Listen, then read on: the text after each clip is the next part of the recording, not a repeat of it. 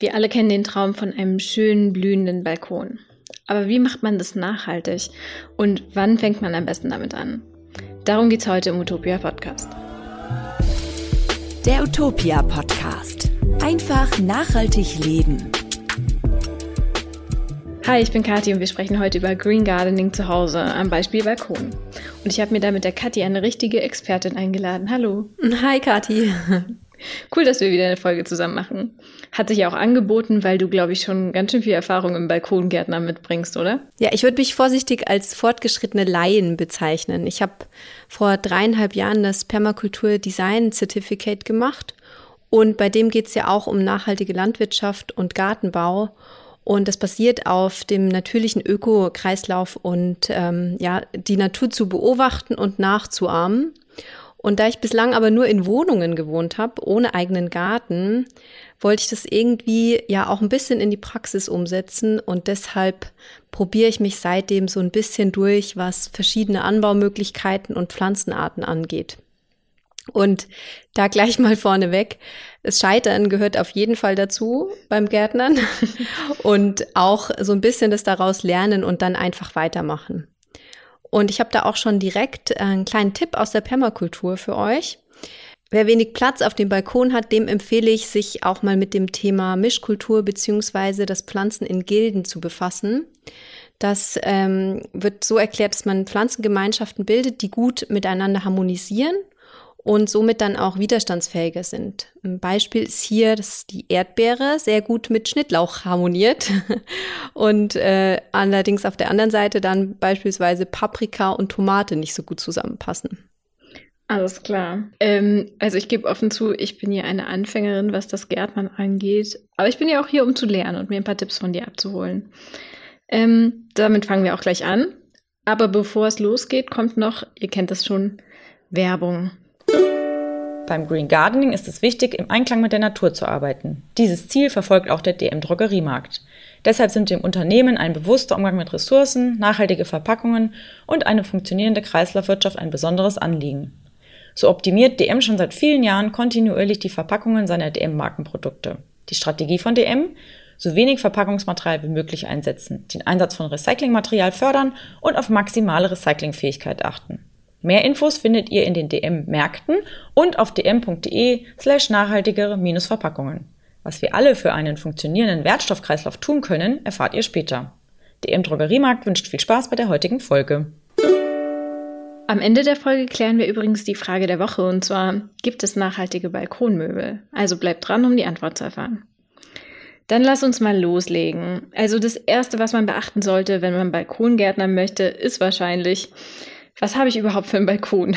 Also ist der überdacht? Wie viele Sonnenstunden gibt's da? In welche Himmelsrichtung ist der ausgerichtet und so weiter, oder? Ja, genau. Wenn du jetzt vor allem ganz neu in deiner Wohnung bist und deine VormieterInnen nicht mehr nach den Sonnenstunden befragen kannst, dann rate ich im ersten Jahr vielleicht auch erst mal ein bisschen zu beobachten und weniger zu pflanzen.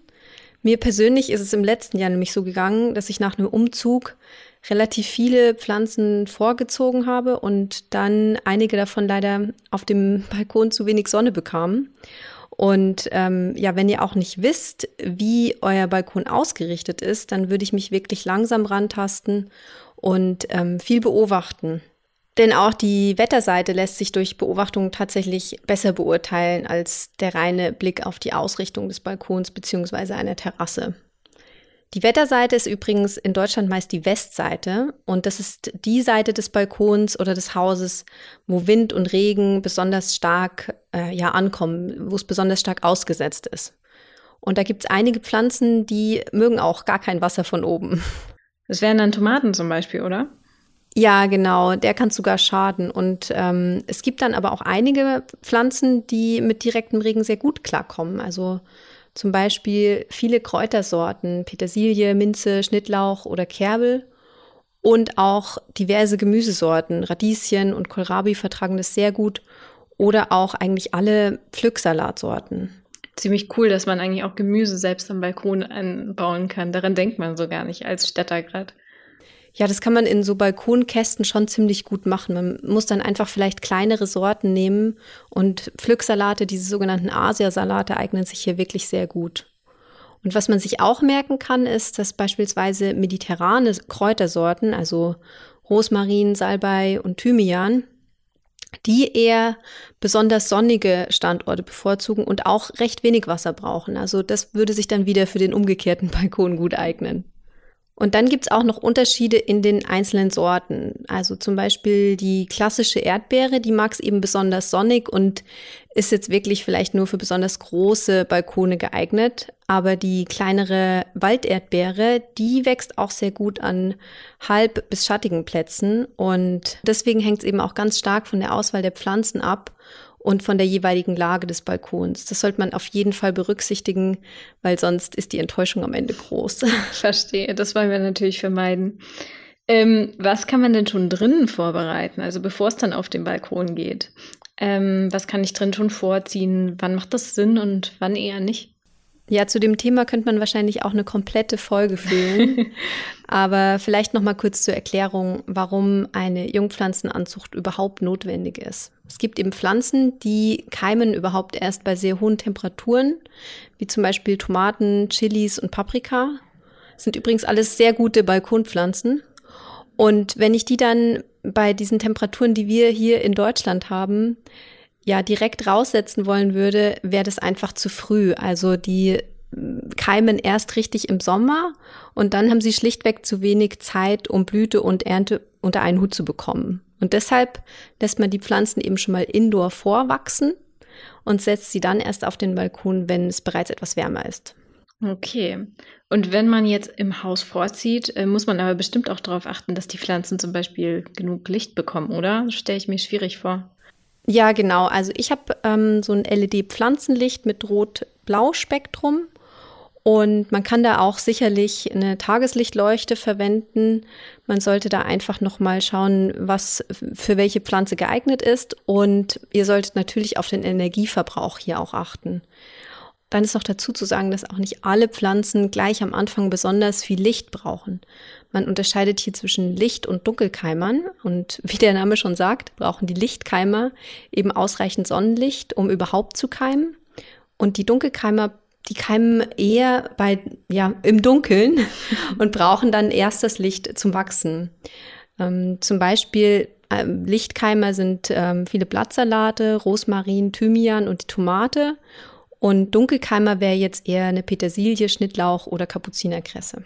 Was auch ganz wichtig bei dem Vorziehen ist, ist das äh, Thema Gießen. Und da kommt auch gleich das Thema ähm, Schädlinge mit ins Spiel, weil feuchte Erde zieht ja auch Schädlinge immer ganz gut an. Ich glaube, jeder kennt das Problem mit den Trauermücken.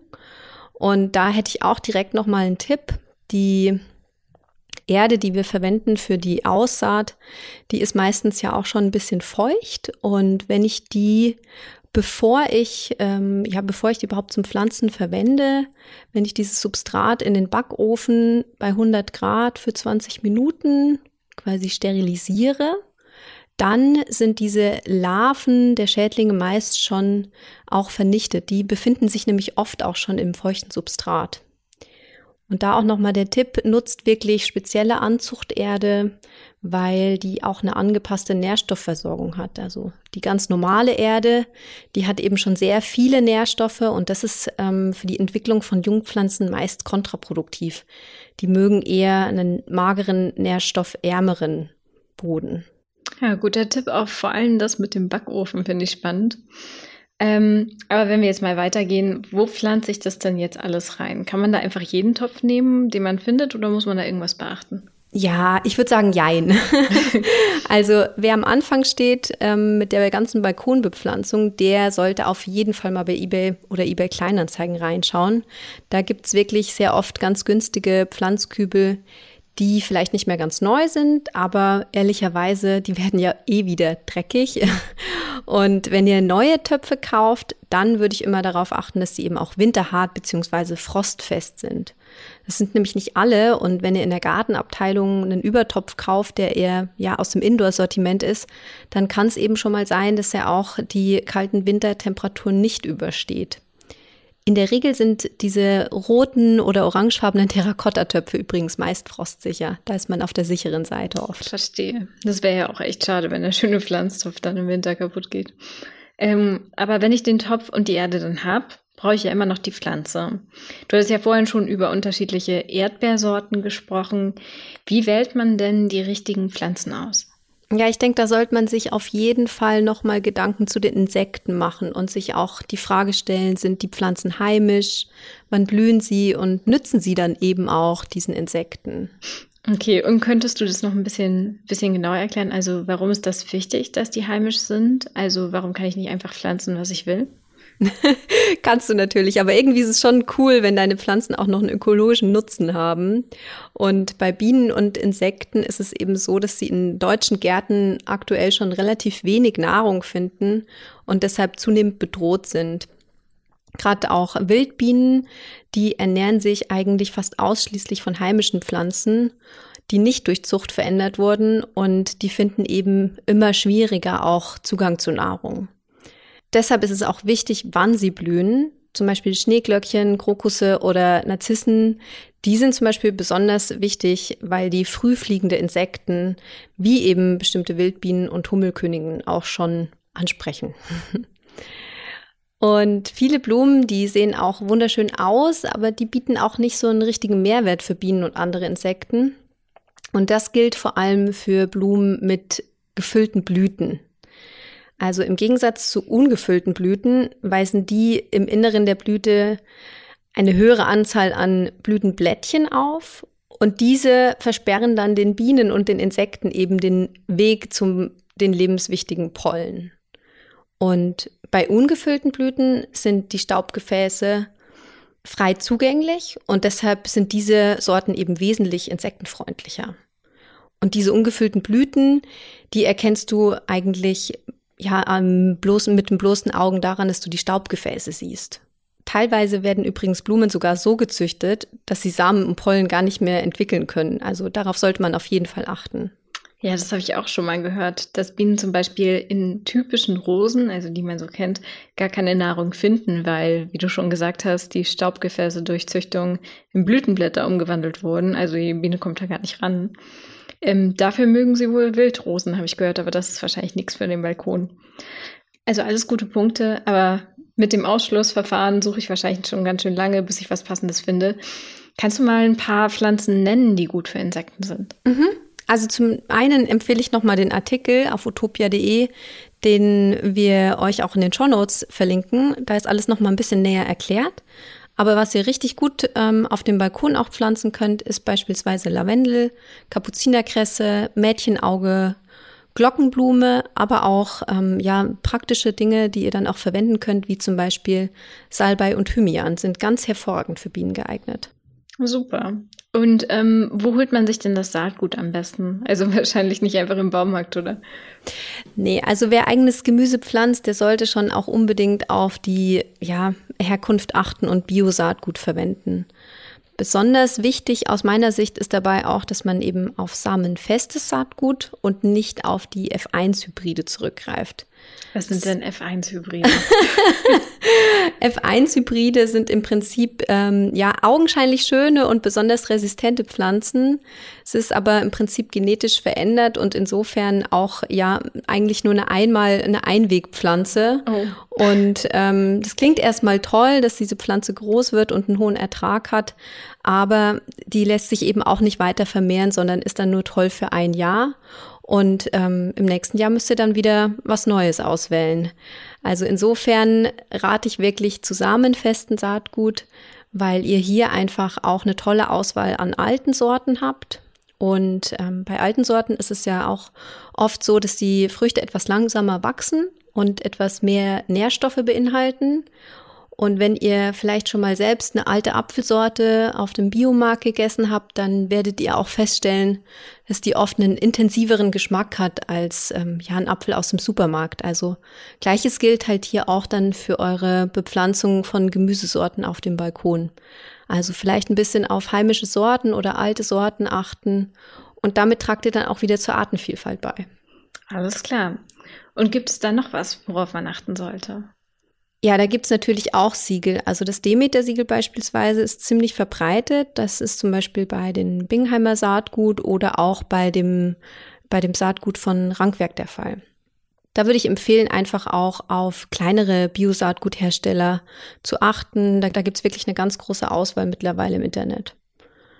Und wenn es generell um Saatgut geht, gibt es mittlerweile auch schöne Sets, die man durch das ganze Jahr hinweg nutzen kann. Also da bekommt ihr dann eine Box oder einen Aussaatkalender, der euch dann eben echt dabei unterstützt, auch so ein bisschen dieses Zeitmanagement einzuhalten, weil es ist tatsächlich so, dass das, was auf der Verpackung steht, wann die Aussaat stattfinden soll, tatsächlich stimmt. Und ihr könnt auf diesen Beschreibungen schon auch vertrauen. Guter Tipp. Ähm, man kann Pflanzen übrigens auch aus Lebensmittelresten züchten. Also mein Freund und ich haben zum Beispiel ein paar Avocado-Pflanzen in der Wohnung und die haben wir einfach aus einem Kern gezüchtet von einer Avocado, die wir gegessen hatten. Also ob die Avocado-Pflanze dann die Kälte auf dem Balkon überleben würde, das weiß ich natürlich nicht. Ähm, aber in der Wohnung wächst sie ganz gut und ist auch ganz hübsch. Ähm, aber ich denke mal, dass sich ja nicht alle die Mühe machen, die Pflanzen aus Saatgut zu züchten. Du hast vorhin schon Zeitmanagement angesprochen. Wenn man da jetzt einfach zu spät dran ist, zum Beispiel, dann greift man vielleicht auch einfach auf eine Jungpflanze zurück. Die gibt es ja in Gartencentern oder bei eBay zum Beispiel. Worauf muss ich denn hier achten? Ja, genau. Also wenn ihr euch jetzt die Arbeit ersparen wollt mit der Anzucht von Jungpflanzen, weil es vor allem auch ein bisschen komplex ist manchmal und äh, Zeit erfordert, dann würde ich empfehlen, so ab April auf Märkte zu gehen und eben Jungpflanzen auf Tauschbörsen auch zu kaufen. Da könnt ihr auch ein paar Sachen beachten. Ich würde immer darauf schauen, dass beispielsweise die Pflanzen eher buschig sind. Und wenn sie nämlich allzu lange und dünne Pflanzenstiele haben und wenig Blattwuchs, dann deutet es auch ein bisschen darauf hin, dass zu wenig Licht ähm, bei der Anzucht da war und das kann man dann im Nachhinein wirklich schlecht nur noch ausgleichen. Oder auch wenn sehr viele Wurzeln aus den Töpfen ragen, dann ist die Pflanze vielleicht auch schon tendenziell ein bisschen zu lange in dem Gefäß. Davon würde ich dann auch abraten.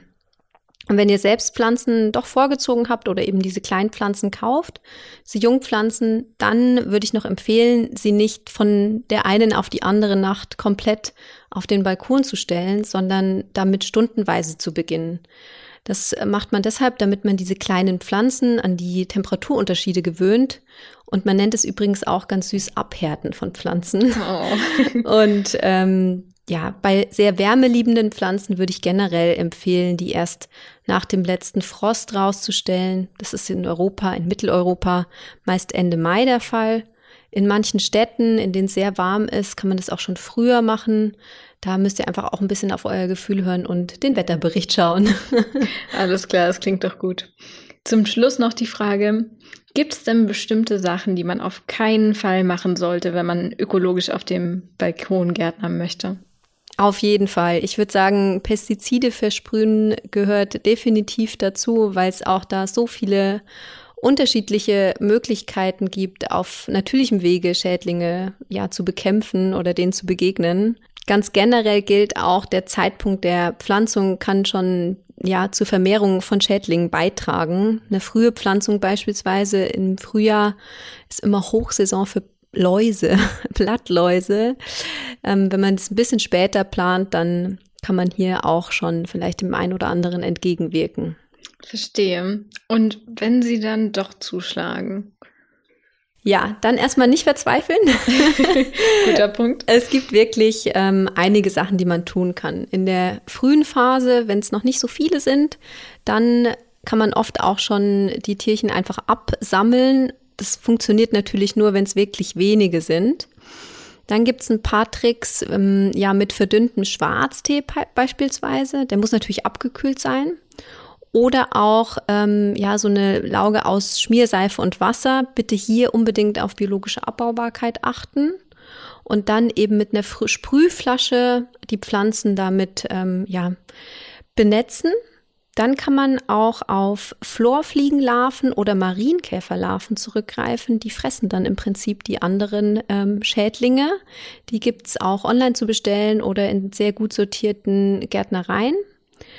Und mein persönlicher Favorit, weil es wirklich auch super gewirkt hat, war Knoblauch. Und da gibt's auch zwei verschiedene Möglichkeiten.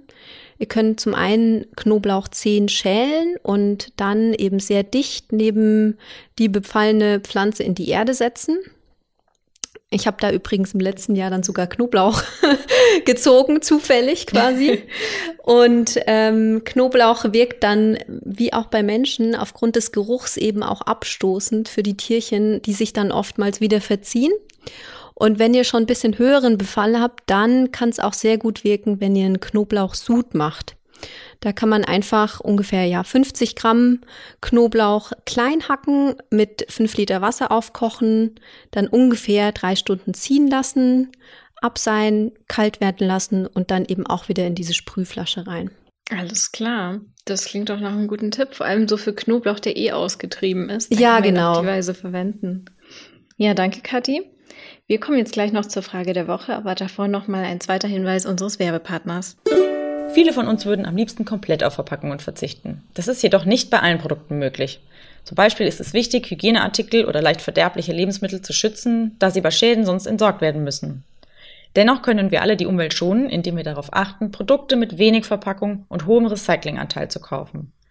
Zudem ist es wichtig, leere Verpackungen nach dem Gebrauch zu trennen, also zum Beispiel die Papierbanderole vom Kunststoffbecher abzumachen und in die richtige Wertstoffsammlung zu geben.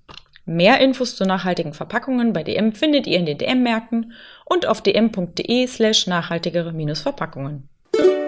Soweit also unsere Tipps, äh, wie ihr zu einem blühenden, nachhaltigen Balkon kommt. Und wir wollten ja aber eigentlich noch über Balkonmöbel sprechen. Gibt es die eigentlich auch in nachhaltig zu kaufen? Und wenn ja, woran erkenne ich die?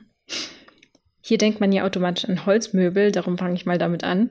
Also Tropenholz sollte man natürlich vermeiden. Besser sind Robinie, Douglasie und heimische Hölzer wie zum Beispiel Buchenholz.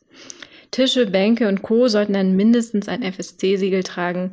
Dieses kennzeichnet Produkte, die aus Holz aus nachhaltiger Waldwirtschaft hergestellt wurden. Allerdings auch Produkte aus Tropenholz, also hier bitte aufpassen. Deutlich strenger sind die Kriterien des Naturlandsiegels. Dieses ist allerdings weniger verbreitet. Das heißt, wenn ihr ein Produkt findet, dann greift gern zu dem mit Naturlandsiegel. Wenn nicht, dann sollte es mindestens ein FSC-Siegel tragen und nicht aus Tropenholz gefertigt sein. Genau, es gibt natürlich auch noch Balkonmöbel, die nicht aus Holz bestehen, zum Beispiel Aluminium. Das ist zwar langlebig, aber aus ökologischer Sicht auch ziemlich problematisch. Die Gewinnung ist erstmal extrem energieaufwendig und bildet umweltschädliche Abbauprodukte. Und so richtig gut lässt sich der Stoff auch nur recyceln mit sehr hohem Energieaufwand. Also überleg dir hier ganz genau, ob es wirklich der Alu-Gartenstuhl sein muss und wie lange du diesen auf dem Balkon und der Terrasse nutzen wirst. Genau. Das war es auch schon wieder mit der Folge. Wenn sie euch gefallen hat, dann abonniert und bewertet den Podcast gerne. Über Feedback und Vorschläge freuen wir uns natürlich. Diese gerne an podcast.utopia.de. Und äh, ich wünsche euch noch einen schönen Tag. Bis zum nächsten Mal. Bis zum nächsten Mal. Tschüss. Der Utopia Podcast. Einfach nachhaltig leben.